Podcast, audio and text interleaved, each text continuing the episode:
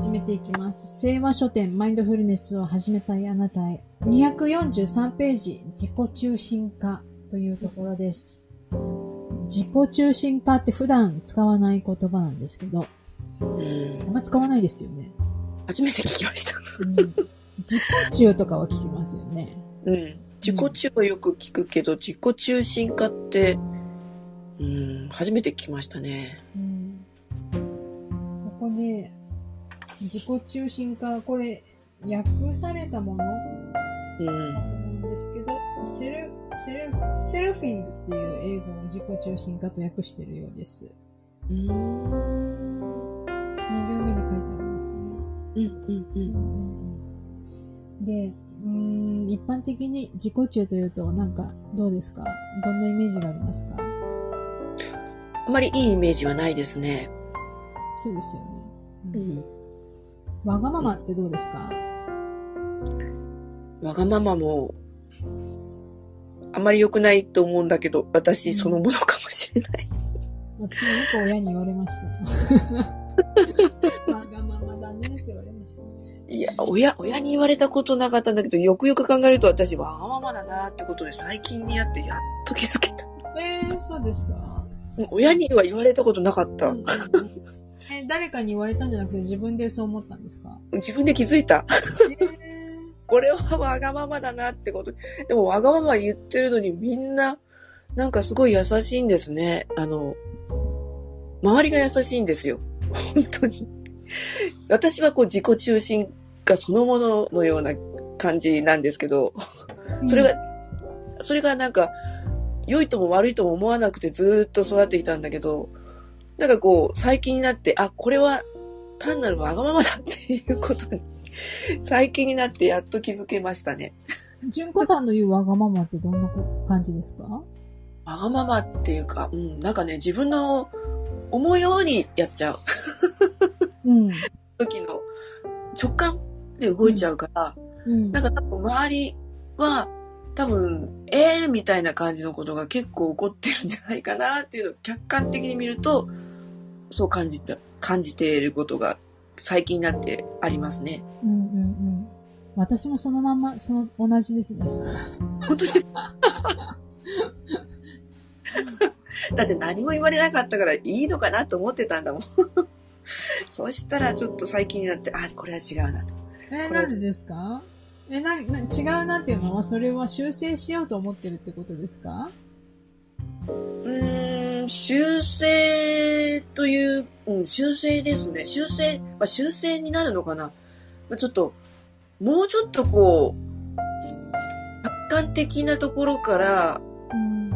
でこう本当なんか自分の、な、何、なんていうのかな。得のために、得のためにとか、自分が得になることしか考えてない。それはまずいでしょ、みたいな。えー、純子さんそんな感じしないですけど。本当ですか？あ、なんか、ちょ、ちょっとでもなんかこう、いいことやるとなんかそれが広がってるところはあるかもしれないですね。なんか妙妙になんかこう、ちょっとしかいいことやってないのに、それがなんかすごい過大評価されることがよくあります。なんでだろう？あ、それは、あれじゃないですか。やっぱり自分の評価と他人の評評価というか、違うんじゃないですか？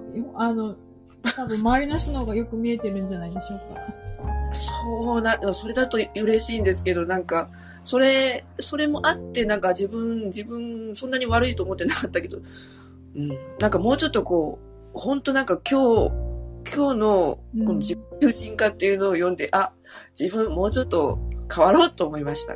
今日から。っていうか今から。この瞬間から。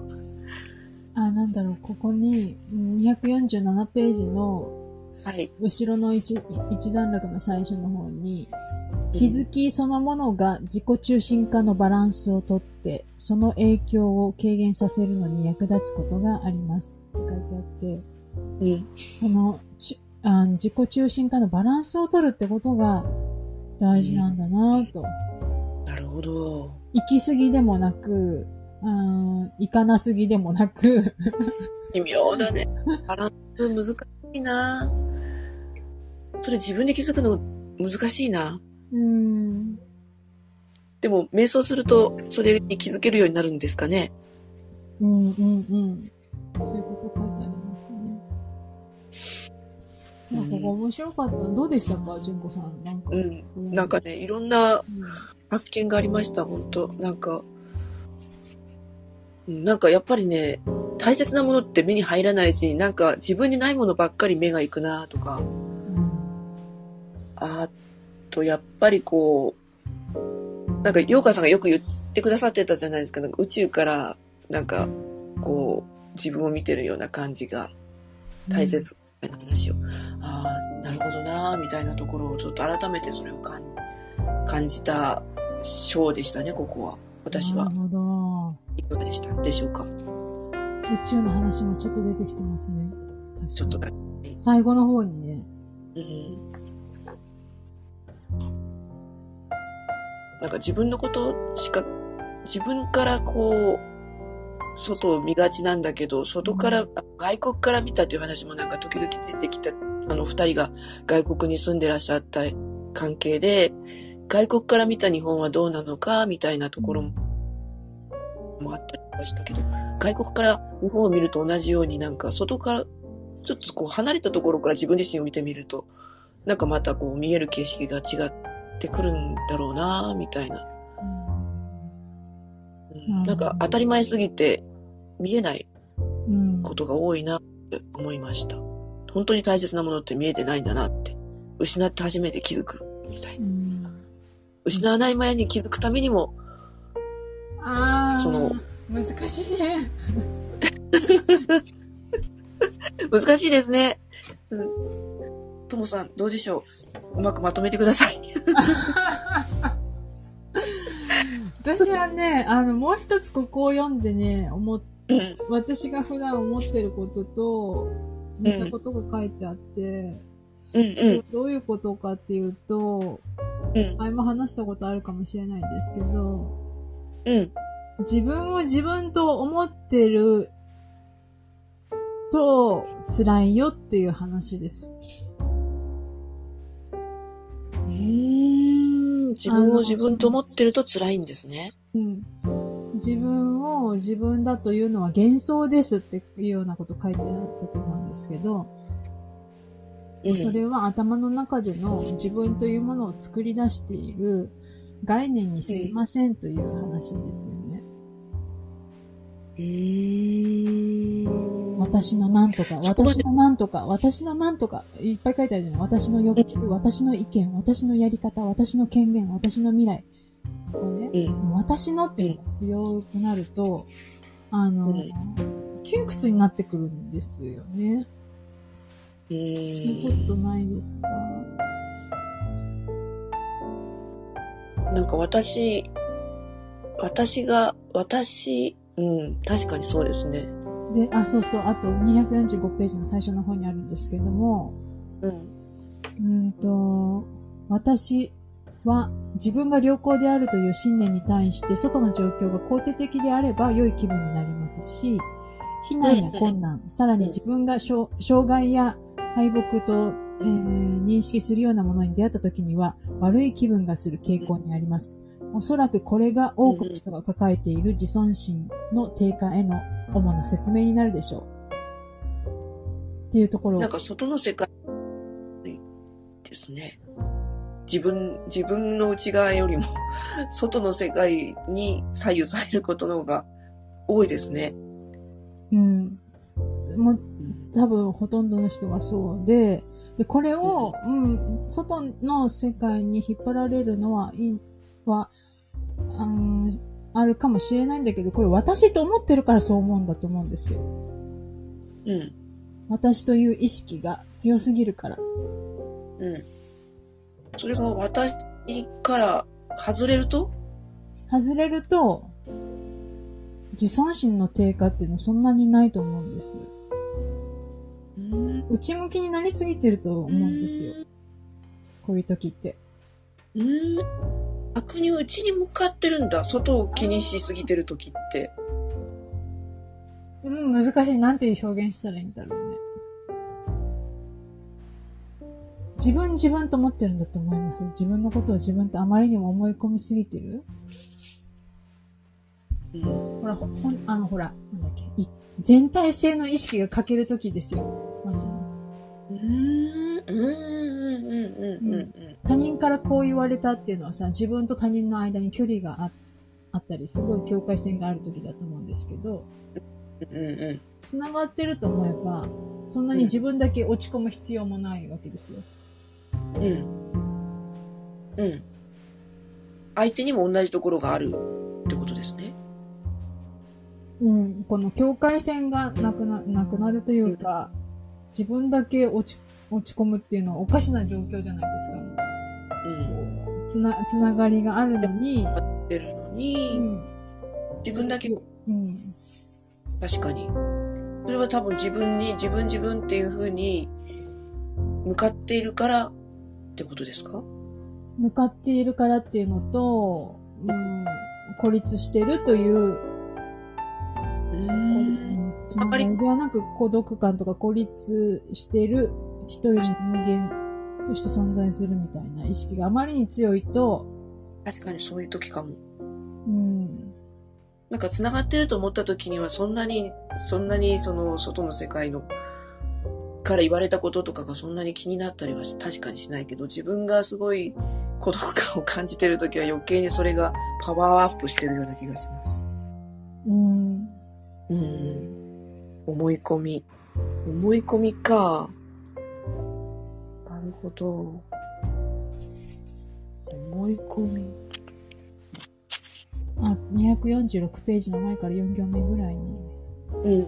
あなたの中心は分離し独立してなどいないということです。うんうんうん。ここですよね。もし自分が分離して独立していると思ったら、うん。やっぱりなんか外から言われたり嫌なことが起きた時に自尊心の低下につながるんだと思うんですね。うんうんうんうん。相互依存していること。すべては繋がっているし、支えられているし、安全、安心の場所であるということですか？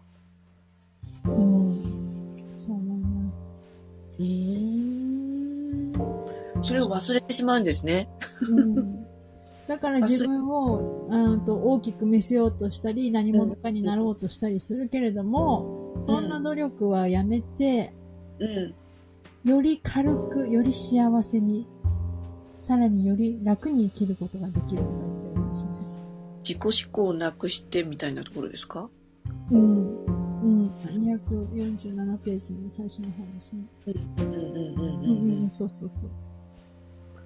うーん。それをなんか遊びのつもりでやってみてごらんって書いてあるね。うんうんうん。よく言いますよね。遊び心を持って。うんうんうん。うーん、なるほど。いや、ついついやっぱりこう、強く大きく見せようとしちゃいますけど、それをちょっと脇に置いて、遊び心を持ってやってみると、また違った世界が広がってますね、多分。うん。うーんなんか基本がそれ、基本そういう姿勢の上にさらに自分を磨くとか、何か新しい技術を身につけるとか、だったら楽だと思うんですよ。うん。そうじゃなくて、根こそぎ最初から、こううん。なんだろう、自分はさておき、自分を大事にせず何者かになろうみたいになっちゃうと、うんちょっと大変なんだろうなと思います。じゃあ今のままの自分もすごく大事な、大事なというか、うんもうこれ、これで十分なもう存在だからかけてはいないし、そうそうそう。そこにプラスしていけばいいんですね。うん、そうそうそう。私それが言いたかったね。なるほど。いいですね。私でも、私でもじゃないや。私、ちょっと、なんか、豊かな気持ちになれました、今日。うん。終わ終わりが見えてきて、やっとこう、この、この私があるからこそっていうところが、ちょっとなんか、私だからこそみたいなところが、ちょっとこう、考えられるようになってきました。私なんてみたいな感じずっと思ってたけど、私だからこそって思うと、なんかまたちょっと世界が広がってくるかもしれない。素晴らしい純子さん。ありがとうございます。今日も気づきをたくさんいただいて。うんうんうん。それでは、えー、これからの時間も皆様にとって素敵な時間が流れますように。それでは、ありがとうございます。ありがとうございました。